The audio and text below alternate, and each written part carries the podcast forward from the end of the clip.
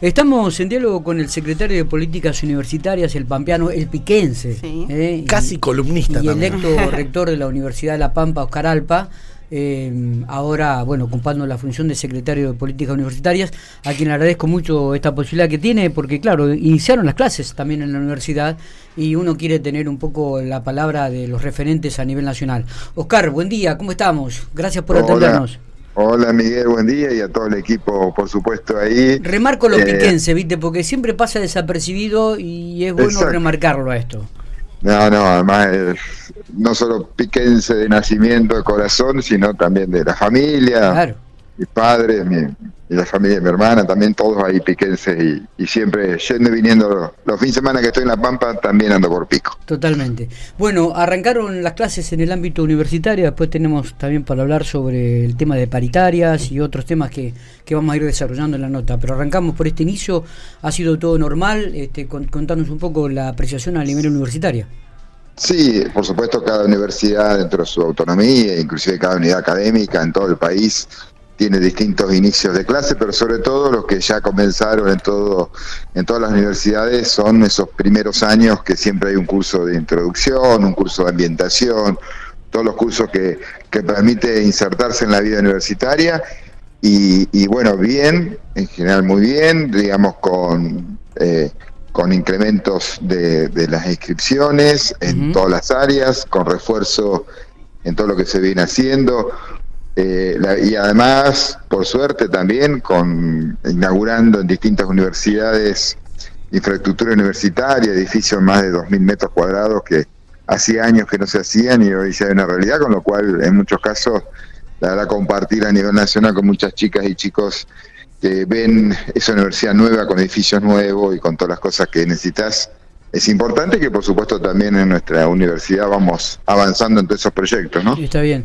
Eh, ¿Hay un número de inscriptos de, en las universidades en el país? ¿Manejan algún número ustedes? Este, a ver, todavía no porque no podemos decir un dato porque esto es... Eh, o sea, no podemos decir en el sentido que hay una recolección de cada universidad, después esto se vuelca en un sistema estadístico y los tenemos, pero siempre seis meses después, una cosa entre que cuatro meses después, entre que se cargan los datos y se vuelcan, y sobre todo que eh, inclusive a nivel universitario hoy están más preocupados en, el personal no docente, en, completar las planillas de los estudiantes, un montón de cosas que, que en la carga. Estaba, eh, sí, sí que en los últimos años, en los últimos dos años, viene incrementando y, ya estamos llegando más de, a nivel sistema universitario, todos los estudiantes, más de dos millones y medio de, estudiantes, que eso, en el cual inclusive sigue aumentando año tras año la participación del sector público. O sea, el 81% de nuestros estudiantes universitarios son en el sector de las universidades públicas, ¿no? de gestión pública.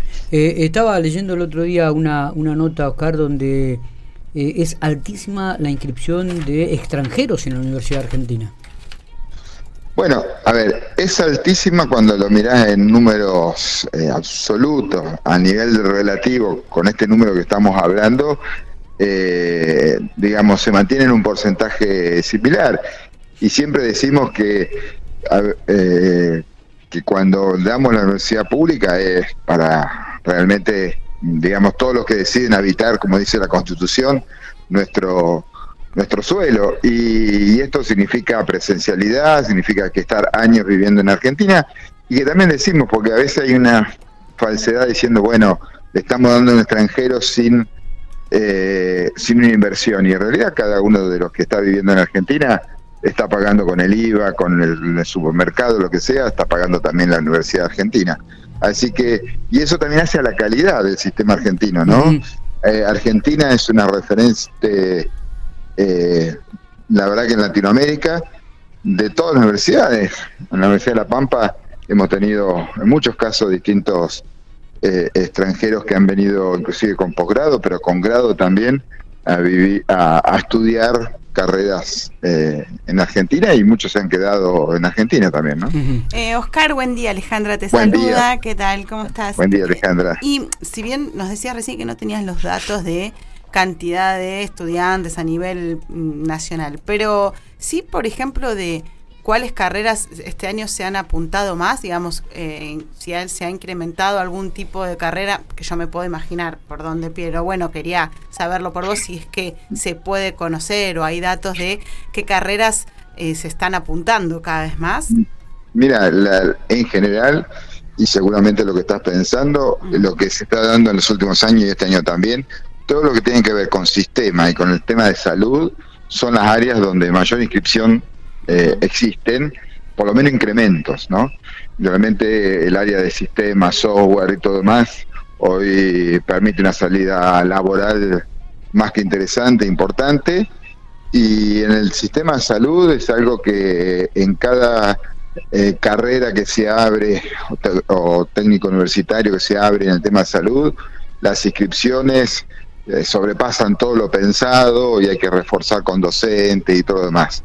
Esas son las dos áreas que en los últimos dos años, o sea, yo te, diría que durante la pandemia y después de la pandemia, eh, siguen siendo las, las que son precursoras en incremento de, de, inscriptos, ¿no? No sé si esa era la impresión previa que tenía. Sí, con sistemas sobre todo, con salud me, me sorprende un poco, me, sorprende un poco. No, sobre todo que se, viene trabajando eh, cada vez más, por ejemplo, en nuevas carreras a nivel país de medicina, por ejemplo, en el tema de, bueno, enfermería, cada vez que se abre eh, nuevas carreras, las inscripciones eh, son muy amplias y bueno, esto, esto es lo que hago enfoque en salud, como a su vez otras que por ahí no la tenemos tan visualizada, pero que tiene que ver con kinesiología, que tiene que ver con odontología, bueno, son carreras que a veces estaban más estructuradas, particularmente en algunas universidades, y hoy la oferta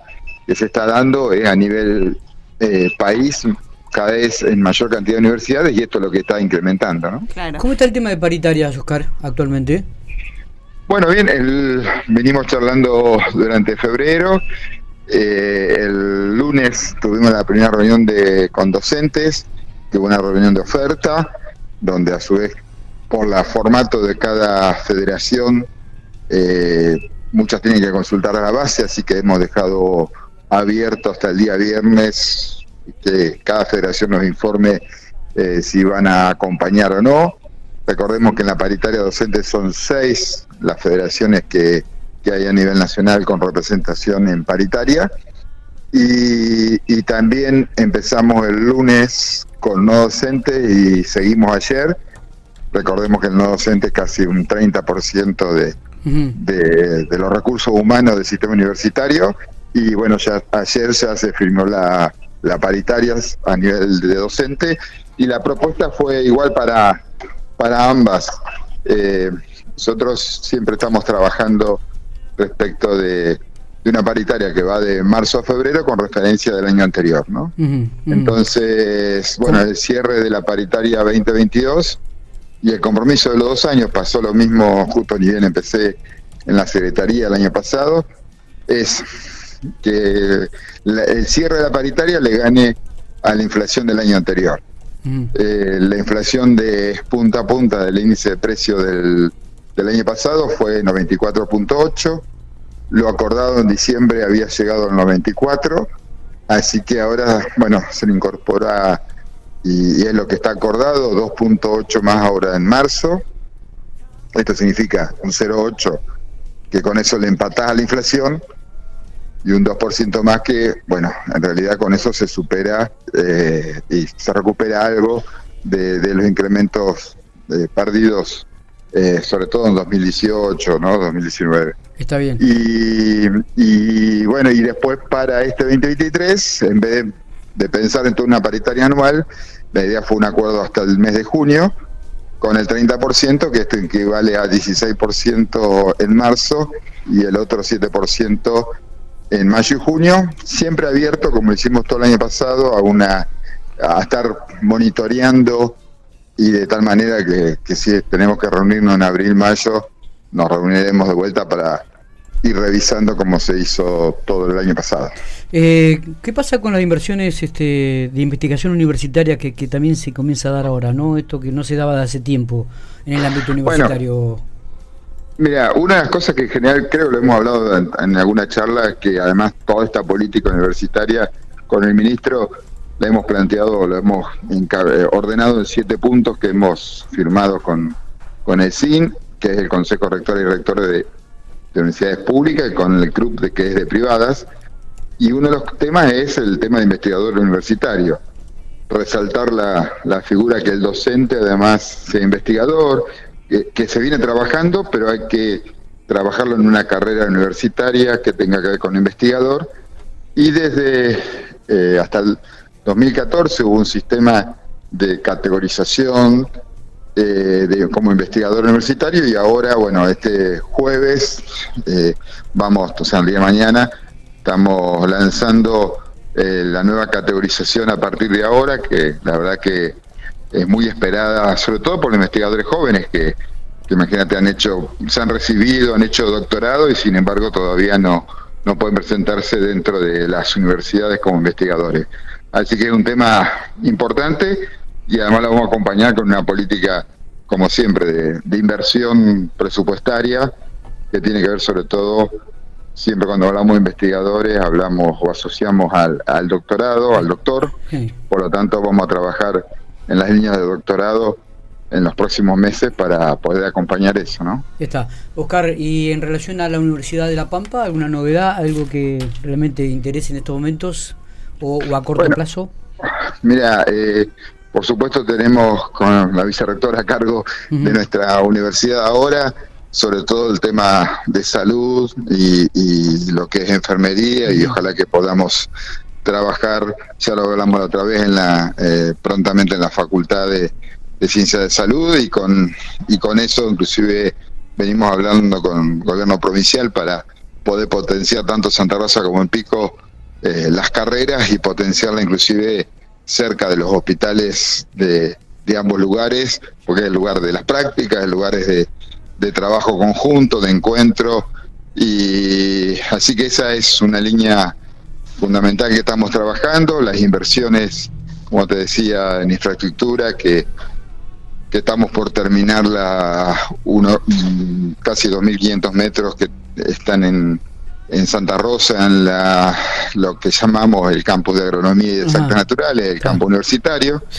Ya se firmó y está pronto a licitarse lo de veterinaria en General Pico y la biblioteca también en, en, el centro universitario que comparte ingeniería con humanas, esos dos proyectos, y esperemos que dentro de poquito estemos firmando la, el convenio que tiene que ver con el colegio preuniversitario que tenemos que hay en Santa Rosa y la otra comentario que ya hemos hecho y que vamos avanzando en los próximos días que este colegio de de Realicó, el colegio agropecuario Realicó que siempre estuvo fue una, una creación de la Sociedad Rural Argentina, de Huacá de Buenos Aires.